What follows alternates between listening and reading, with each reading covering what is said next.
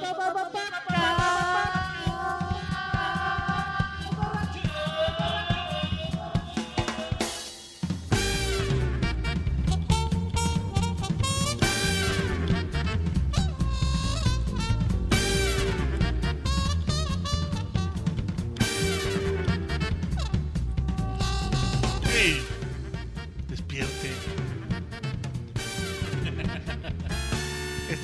podcast borracho.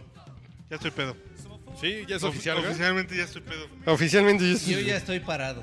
Estos pinches vasitos ¿Sabes qué están necesitas? traicioneros. Un cafecito. güey. Sí, Ándale. yo creo que con un café se te va a bajar. Bueno, ¿cuál es el...? Bueno, ya presenta aquí estos pinches vaquetones que nos acompañaron a- hoy en el podcast. No, es que aquí los trajimos nomás para que no digan que... Nada más para elevarles el pinche rating. cabrón. Ahí nada, vamos a hacer como la intro con estos güeyes. La intro Y- del café. Y está con nosotros Mauricio Hernández. Arroba. Por favor, llámenme, síguenme, sigan. Puta madre. Eso es todo, todo, todo, Qué bueno que yo todo, soy el amigos. pedo, ¿eh? O sea, Es sigue arroba, sigue el mago. También está el señor Mauricio Montes. Padrotazo de padrotes. Ay, ay, el pipirimao. A sus pies, ¿eh? ¿Y tú eres, güey? Yo soy. Bien puto. No, Yo soy lo que soy y no me parezco a Naiden. eso. Arroba Urielo. Yo soy Cruz Azulino, dice. Eso, Puta Por cierto, ya valió verga de la, de la liguilla, ¿verdad? Sí. Algo así. Y hoy en la mañana estaba Necesita escuchando. que... No importa en qué momento de, la- de su vida Necesita escuchen como- este podcast, el Cruz Azul valió verga por algo. Lo tenemos en primera y en primera los queremos, ¿cómo es? El de la gente, así mero. En primera los conocimos, en primera los queremos. Hashtag, hashtag el Atlante es su padre. No mames. No Bueno, mames, qué gracioso es eso. güey. Qué chido reírse Saludos, de las desgracias. Salió, ajenas. salió natural, salió natural. Estuvo bueno. Estuvo, estuvo bueno. ¿este podcast de qué se trata? güey? Básicamente del café, güey. De cómo apreciar el Yo café. escojo bufandita café. Sas, carnal. Yo esos temas sí les saco, ¿eh? La neta. Sí, exacto. Ya luego, Sí, luego en la pinche corriente. ¿Ves, ves por qué no los invitamos a platicar con Manuel García? No, Estrada, por güey? no invitarnos, hacemos esos comentarios. Exactamente. Bueno, ya nos vamos a chingar su madre luego, luego. Este. Ya vámonos. No, ya. no, no, pero si, sin alburo, introduzcanos al tema, ¿no, cabrón? Bueno, bueno, platicamos con Manuel García Estrada, que, que es el presidente de la Academia Mexicana del Café. Ajá. Eh, Pero qué autoridad tiene Güey. como para decir qué café es bueno, es un obsesivo malo? del café. Se ha clavado muy cabrón en la cultura del café y en su negocio trae una cultura de la El taza café perfecta, perfecto. güey. ¿Ves por qué nos invitamos? Ya vámonos, ya le están No, poniendo la no, madre, no, güey, no, ya. directo, así se- No, seguro está interesantísimo, interesantísimo el podcast, ¿eh? ¿Tú Reproduzcan. tomas café, güey? Ardo Denle en play. deseos de escuchar. Sí, sí, sí. No, pero de verdad. Si les gusta el café, escuchen eso. Ay, mamaine, ay, mamaine, todos los negros tomamos café.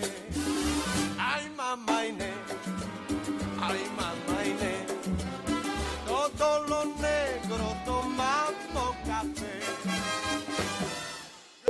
Es la de Manuel García, que entre otras cosas tiene un lugar en la Condesa que se llama Rococó, Café Rococó. Sí, exactamente. eh, en Juan de la Barrera y Juan de la Parque Barrera España. y Parque España y lo hemos invitado a grabar el podcast borracho con nosotros para que nos eh, ilustre un poco en el tema de esto del café y, y de la naranja china y, y de las mermeladas y esto que haces aquí en tu negocio. Pues mira, lo que aquí en Rococó estamos por cumplir cinco años de estar trabajando. Somos un café de especialidad y pues sí tenemos como una fijación muy grande porque lo que bebas aquí sea de la máxima calidad posible. De hecho, eh, manejamos una tasa cero de defectos en todos los granos que manejamos. Ok. El tostado es muy difícil que manejemos oscuros. Generalmente manejamos el tueste claro o citadino que le llaman para que podamos en- encontrar los diferentes sabores que da el café. Porque este un punto eh, muy relevante sobre este grano es que pues no puedes saber a café porque el café es un sabor. Digo, es un es un color. Entonces, ¿a qué puedes saber el café? Pues puede saber Claro. a chocolate, almendra, nuez, a chile, ¿no? Entonces, este eh, cuando nosotros hacemos un tueste medio, podemos sacar todos esos sabores. Cuando hacemos un tueste muy oscuro, pues lo matamos y todo sabe amargo y entonces todo sabe como un espresso mal hecho, ¿no? Entonces hemos bajado eso de, desde hace casi cinco años eh, para que, bueno, pues el paladar mexicano aprenda a tomar el café con en otra perspectiva, ¿no? Con otras ¿Pero que experiencias. si de plano no sabemos tomar café o qué onda? Hemos venido creciendo bastante en México con, con el descubrimiento nuevamente del café. Que la verdad es que, mira, no es la gran cosa más que haber regresado en el tiempo unos 60 años, cuando nuestros abuelos, bisabuelos tomaban café en grano, que no existían los cafés solubles, ¿no? Los cafés solubles vienen después de la Segunda Guerra Mundial, que hay que mantener una industria, ¿no? Se acabó la guerra, pero hay que seguir haciendo sus cafés. Y es una industria que en México pues prospera mucho y que después no, no- no nos la podíamos quitar de encima. Actualmente pues sí estamos regresando al café en grano, que es lo mejor que podemos hacer. Y bueno, pues vamos aprendiendo las maneras de tomar café, porque mira, de pronto los mexicanos somos muy como de lo que dicen de fuera o lo que dicen los extranjeros. Y por ejemplo, antes decían que tenías que tomarte un espresso muy malo, así amargo, horrible, y aguantarte y no hacer caras, porque era como lo tomaban los italianos, ¿no? Como si la nacionalidad les diera un conocimiento sobre el café. Y entonces, si tú, tú haces una cara de desagradable sobre el sabor, este, te decían que no sabías tomar café. Pero pues actualmente pues yo les digo a todos, ¿no? Si somos diferentes por fuera, ¿cómo serán los paladares? Pues bien distintos. Entonces no podemos obligar a nadie a que tome algo y que diga que está bueno. Pero ¿por dónde comienza? ¿Por dónde le entra el, el mexicano? Pues el café. por- si el que toma café en las mañanas, el que toma eh, un vaso de unicel en el tri- triciclo fuera de la oficina, eh, o el café del semen, ¿por dónde tienen que empezar para empezar a tomar buen café? Bueno, ¿Cuál lo es el primero primero? es que, mira, hay de todo como en botica.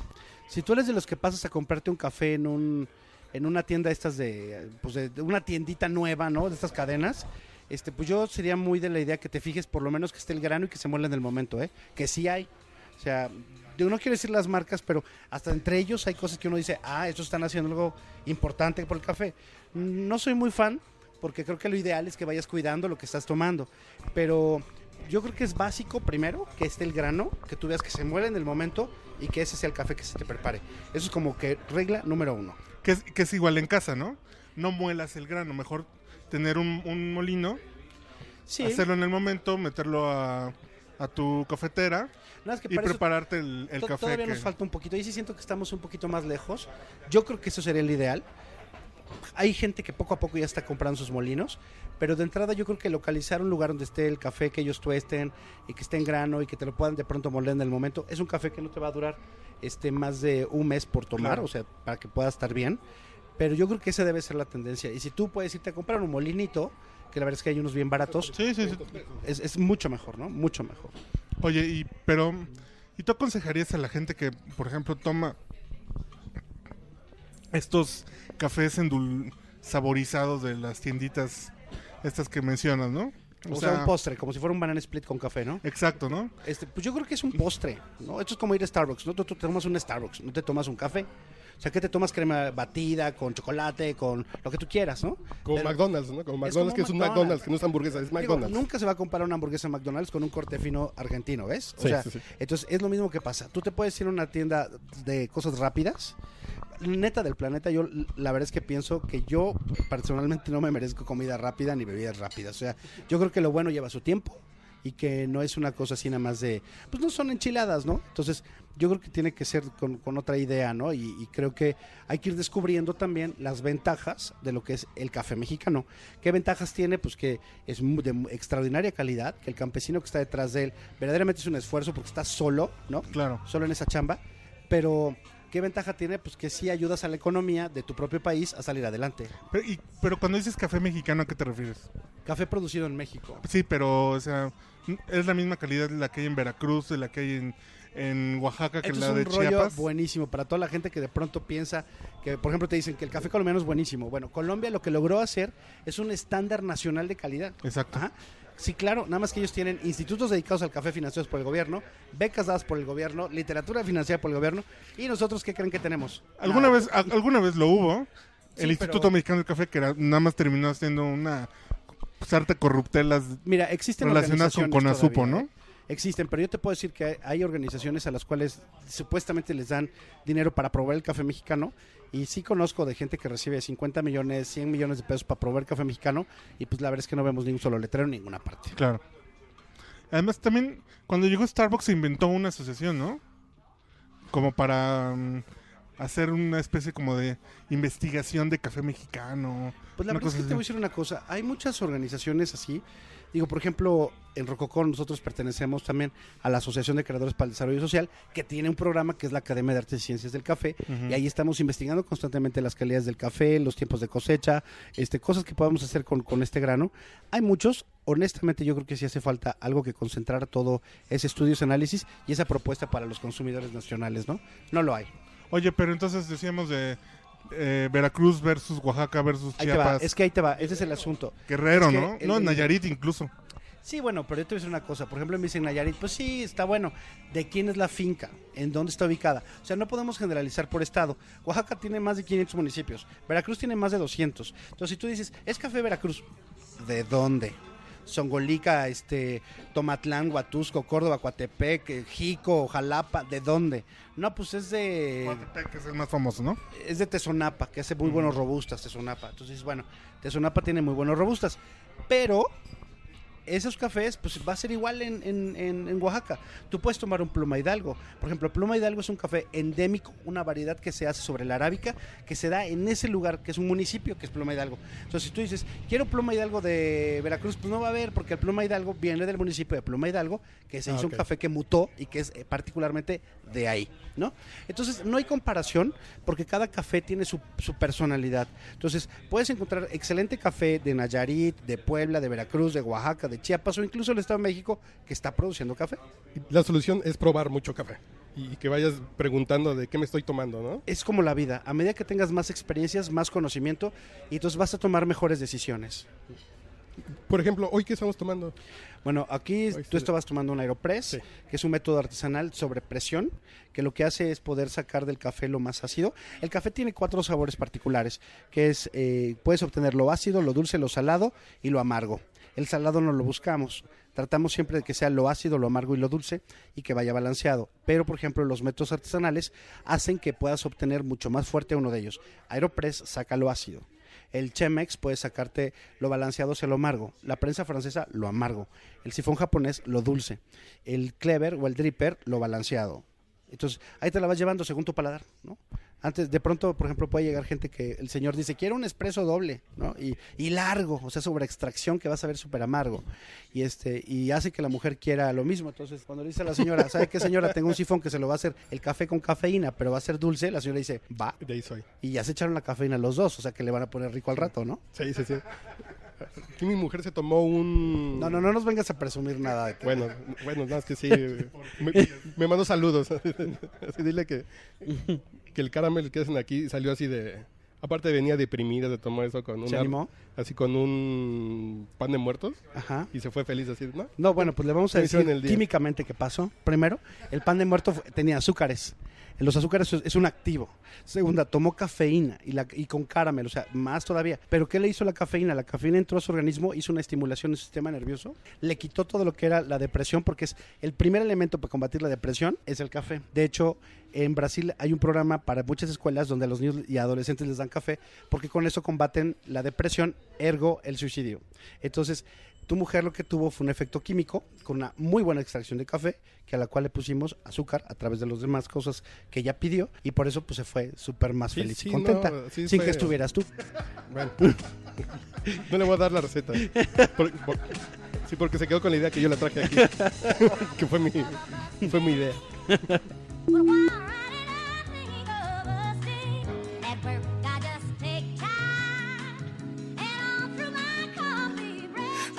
up early, rise and shine. Sick of working nine to five. So much shit was on my mind. Waiting by the metro sign. Gotta catch the bus to work. Manager's a fucking jerk. Getting paid. Ahorita lo que estamos tomando es un café Márago de Puebla.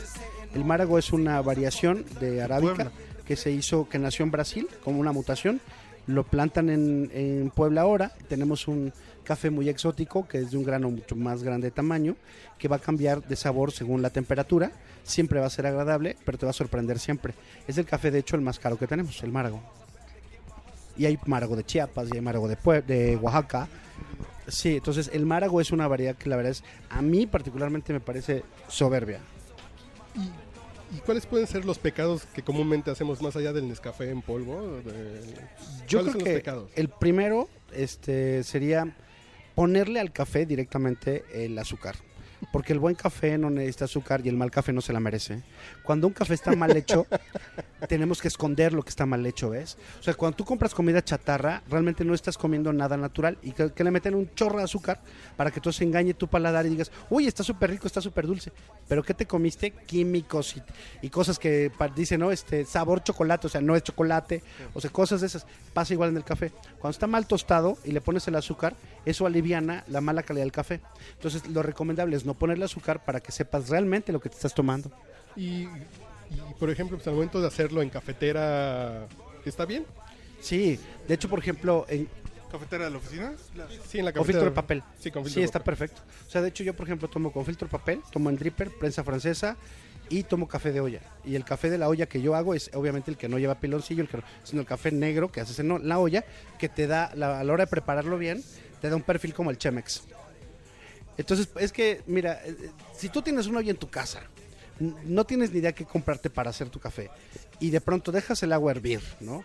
Y para cada taza le, vas, le pones una onza de café, que es como un, un, este, un caballito de tequila, ese es lo que, lo que equivaldría para cada taza, su, su molienda ya bien hechecita, se lo pones al agua para tu taza de café, lo dejas unos, ¿qué te gustan? 45 segundos primero, cuando pongas el café en el agua, que ya apagaste el fuego porque no se, se voltearía el agua. Este, haces eso, después, eh, al, ¿qué te gusta? Al minuto, le vuelves a poner, le mueves ya el café y a los tres minutos lo cuelas y te empieza a tomar ese café. Vas a tener una, una extracción de cafeína fabulosa, con un super punch y una vida bastante agradable. Ok, Y ya, suena divertido. para empezar, ¿no? Ya después, pues ya irás probando. Si que todos tenemos ollas en casa. Todos tienen una olla en su casa, ¿no? La onza, dices que el caballito. Un caballito ¿Molido o en grano? en grano, En grano. en grano. Entonces ya con eso pues tienes ya una perspectiva de qué va a pasar, ¿no? Entonces, sí, sin moler, ya después molido. Está poca madre esa medida, ¿no? Porque Son mucha 22 gente- gramos. Mm, 22 gramos, o sea, molido o no molido, 22 gramos. Es tu medida para una taza de café bien hecho. Pero la medida del caballito de tequila, si no tienen cuchara medidora, si no- es- Seguro tienen un, caballito. Exacto, ¿no? exacto. Por eso me, me resultó muy. muy- Oh. Bienvenido, estamos en el podcast borracho. Por eso di el tip así, hijo, la neta. pues, para Qué bueno que seamos este, buenos puentes de comunicación. Exacto. no, pero está muy bien porque, exacto, ¿quién va a tener a lo mejor o, o, o la balanza este, Es que de es una de las dificultades. No o- tenemos una cultura para hacer todo eso. Por ejemplo, tú tomas un recetario y generalmente nunca haces lo que dice el recetario. Mm, mm. O sea, así vas inventándole. Entonces, lo que hemos hecho nosotros aquí mucho es traducir esto a la vida cotidiana, a lo que va a ser real. O sea, que tú no te vas a levantar en la mañana, vas a tomar un cronómetro, vas a poner una báscula. vas- O sea, qué bonito que El todo el mundo lo pudiera hacer. Exacto. Aquí es práctico y tratar de sacar la bebida a la máxima calidad posible. Bajo, pues también lo que a ti te gusta. A lo mejor dices, yo quiero que tenga más cafeína, pues le voy a poner el doble de café, pues llégale. I walk the floor and watch the door, and in between I drink black coffee. Love's a hand-me-down broom. ¿Tú cómo iniciaste en, el, en este rollo del café? Mira, la verdad es que desde niño, eh, mis primeros recuerdos eran en café porque mis abuelos se dedicaban a, a vender café. Ok. Entonces me dejaban jugar en las montañas de café. Este, solamente me decían que me quitara los zapatos. Y este, entonces tengo muy mucho ese recuerdo. Las cerezas sin... No, ya, ya el Ah, café ya, en verde y tostado. Y este, en las bodegas. Y luego, eh, en casa de mi abuela paterna, materna, este, había tres tostadores alrededor. Yo soy de Córdoba. Entonces todo el tiempo estás acostumbrado al olor del café. En época de zafra, además es el olor a café con el olor a caña quemada. azúcar, Entonces sí. es una delicia. Más este, pues que todo el tiempo estás tomando café desde chico, ¿no? Este, mi abuela paterna, por ejemplo, me daba una cantidad de café brutal. Este, de pronto ya, ya yo ya adulto, así iba yo a trabajar y pasaba yo a tomar café con ella y me daba así tres, cuatro tazas y le decía, ya basta, ¿no? Y le encantaba que me fuera encafeinado. No era como su versión de verme borracho, yo creo. y así fue. Y luego hice festivales de jazz promoviendo el café, porque Córdoba es eh, de donde nació Juan José Calatayud, que es el mejor jazzista que ha tenido México. Entonces mezclábamos el café, que es muy notorio de paz Córdoba. Ahí llegó la primera planta de café a los campos de aclimatación de Córdoba en el siglo XIX. Y entonces le mezclamos el jazz y empecé a trabajar mucho con eso.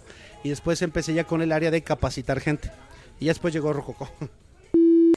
Este, pero pues yo mejor te diría, ¿dónde iría a tomar café en esta ciudad? Yo iría a tomar café. Si El yo, día que no exista Rococo. yo me iría al sur a tomar en Avellaneda, ¿no? Yo vendría a tomármelo en la Roma a Cardinal y me lo iría también a tomar a Expresarte con Abril Solís. O sea, yo son tres lugares que sí iría a tomar café. ¿Sabes qué? En la Roma también yo iría, en la calle de Frontera, a Memorias de un Barista. También es una buena, una buena barra de café. Entonces yo ahí me iría por eso, ¿no? Uno, yo puedo ser muy mamador y decirte que la verdad es que para nosotros no habría más desde que estamos en un ranking de las 11 eh, cafeterías dignas de ser pere- peregrinadas en el mundo. De ellas, por ejemplo, en México solamente habíamos dos, o habemos dos. Una es 5 PM, que está en, en Guadalajara, este, y la otra es Rococo. Pero de ahí otra cafetería para recomendar, la más próxima al norte sería en San Francisco y al sur sería en Sao Paulo. Entonces, la verdad es que se me hace muy mamador, ¿ves? Entonces, yo la verdad es que prefiero decirte, yo sé quiénes están haciendo bien las cosas, sé que están haciendo cosas con mucho esfuerzo y con mucho amor por el café. y Entonces, mejor vete y lánzate a probar Avellaneda, Expresarte, Chiquitito, este Cardinal, este y Memorias de un Barista. Sí, es como una religión, ¿no? Sí, es una onda de la religión del café.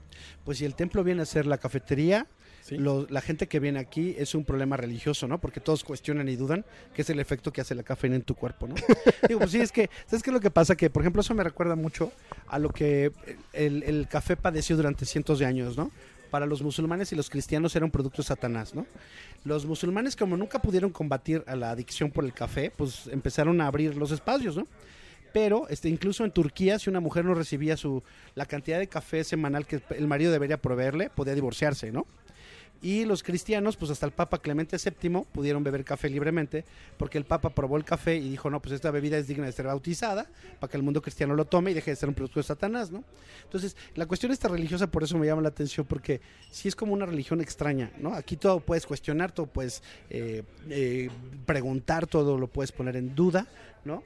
Es una religión pues muy chida y la verdad es que si el dios es el café, pues te hace lúcido, entonces eso te libera, ¿no? A diferencia de otros dioses.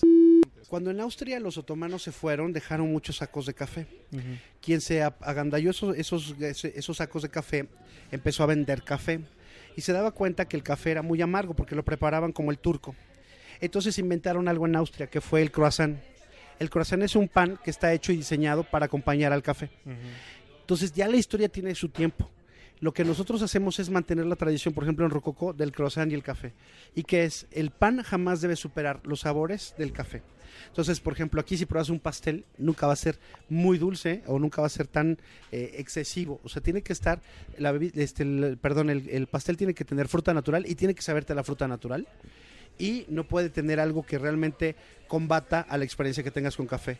Entonces, eh, por eso tampoco usamos ni chantilly's ni nada de eso, porque eso es fregarlo. Entonces, el pan siempre ha estado de la mano con el café, eh, nació así en Europa y así es como nos llegó la tradición a nosotros, ¿no? Yo creo que es una gran experiencia saber mezclar el, el pan con el café, sin nunca olvidarnos que nació así, ¿no? Para acompañar al café. O sea, el pan es secundario. El pan No es sí, lo primario, ¿no? No es lo básico. Para quitarte con un poco como un poco aminorar como la fuerza del café, ¿no? Sí, La galletita. y- Bueno, y además yo les puedo decir que cuando de pronto estás en un jueceo, en una catación, eh, puedes tomar agua entre café y café, pero también te dan pan para que entonces tu boca como que se limpia y puedas seguir en otra experiencia. Qué chido. Oye, y mm, El- volviendo eh, un poco... Perdón, el café está con bolillo, ¿eh? O sea, mi abuela remojaba el café así con bol- el bolillo en el café y la verdad es súper rico, lo sopeaba súper rico. Oye, y por ejemplo, hay, hay épocas, regresando al tema del grano eh, mexicano, hay épocas durante el año que sea mejor para comprar oaxaqueño que veracruzano. No, eso hay que quitarnos lo de los estados. Siempre es sobre las producciones, las fincas. O sea, es mucho más específico es que el mucho estado. mejor porque si es que de Oaxaca te puede llegar algo de una altura muy mala, de muy baja, muy mal cosechado, ¿no? Mal beneficiado. Entonces, el que nazca en Oaxaca no significa que sea bueno, así como que naciste en Italia no significa que seas gran catador de café. Es O exactamente buena igual. persona, ¿no? O bueno, oh, ok. o no corrupto, ¿no? Sí, claro. Este, entonces, ah, ¿verdad? Todos los prejuicios que se pueden hacer alrededor. futbolista, ¿no? ¿no? Exacto. Entonces, el, el- mira, la cosecha en México es generalmente entre diciembre y marzo. Con el cambio climático, de pronto tenemos problemas en ello. El arábica da una vez al año, puedes cosecharlo. El robusta dos, por lo menos. Y la mejor temporada no es al principio de la cosecha, porque ahí todo está un poco pues descontrolado el, el producto, ¿no? Ya cuando estamos sobre los meses, por ejemplo, de febrero, marzo, ya sabemos muy bien qué café es el que va resultando bueno. En México también actualmente ya hay el premio Taza de la Excelencia. En los estados también hay premios a los mejores cafés locales. Pero Taza de la Excelencia, que tiene ya unos tres años en México, nos ha ayudado a justamente poder eh, reconocer lo que se está haciendo en todos lados y bueno, pues llevarlo no solamente al paladar de mucha gente en México, sino del mundo, ¿no? Porque el café que gana, pues se va a Nueva York, ¿no? A ser subastado. Se me- Te quiero decir algo sobre Nueva York de una vez. Sí. Uno de los cafés que más se ha cotizado en el mundo es mexicano, del municipio de, Pach- es- este es de Pacho Viejo, municipio de Coatepec. Costó hasta 1.500 pesos el kilo en verde. O sea que tu estado más o menos eran unos 4.000 a 6.000 pesos por kilo. Mexicano. O sea, en los paquetes una idea de lo que estamos haciendo nosotros. Wow. Muy bueno. ¿Y, y quién compra ese? Eh, la mitad de la producción se quedó en Estados Unidos, la otra mitad se fue a Japón.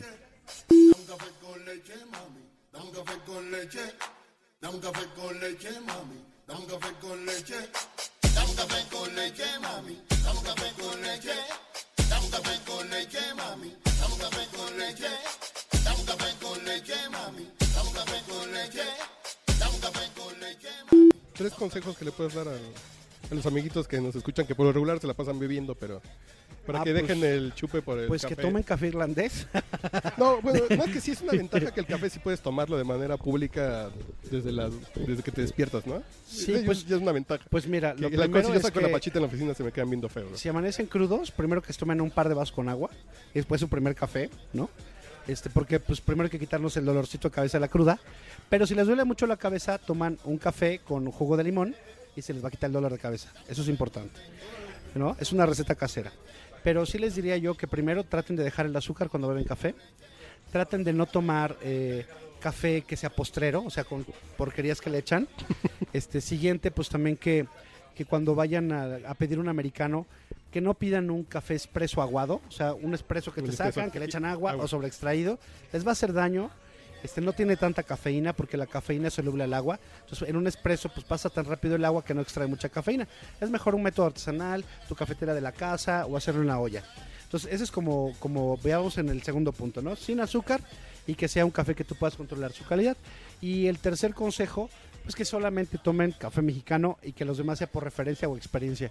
Pero no hay mejor café, les digo, al Chile, que lo que nosotros estamos haciendo en México, con el gran esfuerzo que tenemos detrás, en un país abandonado por las instituciones, particularmente en el, en el café. Y por eso nosotros creemos que efectivamente pues también estamos cansados ya en el café de que no haya oportunidades y que no haya apoyos reales. Porque en el, en el ámbito empresarial y campesino sí te puedo decir que es altamente decepcionante que el presidente en Los Pinos pueda recibir al director de Starbucks, pero que no reciba a un solo productor de café ni a una sola empresa como nosotros para hablar sobre este ramo en, en la máxima eh, institución que tenemos, que es la presidencia. Pero entonces sí tiene que ser como una labor de guerrilla de nosotros estar haciendo la chamba por el café mexicano de... Los mexicanos siempre estamos haciendo la chamba por nosotros. bueno, Y entonces creo que tenemos que mantener ese tenor y pues ir, ir al campo también. Hay experiencias donde ahora la gente te puede hacer un viaje para ir a conocer cómo se está haciendo la, la, la pizca. Digo, se le paga a un piscador dos pesos con 50 centavos por kilo. Eh, y hay familias completas que suben a piscar, niños, abuelitos, to- niños que no van a la escuela, este, gente que no está comiendo bien, y es lo que está pasando en el campo, y por eso estamos tan preocupados por eso. El próximo año nosotros estamos lanzando una campaña que se llama Coffee Porn, que es para poner al desnudo la realidad del café mexicano. ¿no? Órale. Eso suena muy bien. Y, por ejemplo, eh, ¿y el café del súper, aunque sea mexicano? Bueno, el ¿Es un buen café del súper yo te diría, ¿cuánto tiempo tendrá en el súper? Eso es lo que a mí también me da como desconfianza. Por más que esté al vacío o lo que sea, pues ya es un café que ya estuvo embodegado, después llegó al súper y después quién sabe cuándo se venda. Así cuando menos un año, ¿no? No lo sé, yo la verdad es que no me gusta mucho, no soy muy fan de eso. Ahí es como mi lado muy hipster, ¿no? O sea, como que prefiero no ir a comprar esas cosas al súper. Sí, pero por ejemplo, la gente que nos escucha, ¿dónde puede buscar buen café? Esa En pregunta me la hicieron apenas en Toluca a una señora, porque en Toluca no hay dónde, ¿no? Entonces le dije, bueno, al principio, al principio, busque usted donde hay un tostador. Debe haber alguno en la ciudad. Ok. ¿no? Segunda, este, si no le queda de otra, la verdad es que no puedo aconsejar que compren del súper, la neta. Pero siempre va a ser mejor que compren en grano a que compren instantáneo. Ok. Lo otro que no compren descafeinados es una pifia lo descafeinado. Es como cerveza sin alcohol, ¿no? Pues imagínate, o Sí, sea, sí, sí. ¿no? ¿Qué es eso? No tiene sentido. Entonces, que no tomen descafeinados. Si están embarazadas o lactantes, una onza de café al día les hace bien. Bueno, pues ya. Es un pendiente que tengas. Oigan, pues ya después otro día los invito a que tomen un café irlandés como el que preparamos aquí en los cócteles o un papi, que es una bebida que acabamos de crear con mezcal y café. Jesús, María José, no, voy a salir muy mal. Muy bien, pues muchísimas gracias. Gracias por recibirnos aquí en Rococó. Y este, ojalá que como- cuando vaya avanzando esta campaña de poner al desnudo el café, nos, nos invites para... Pues para, para- para estar en la campaña tienen que encuerarse de entrada.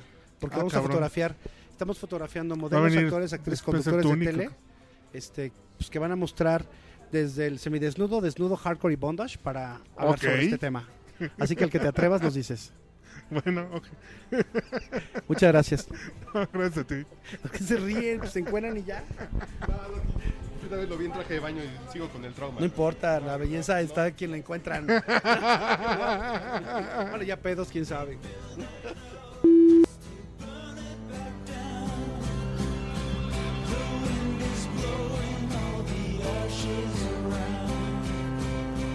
Oh my dear God,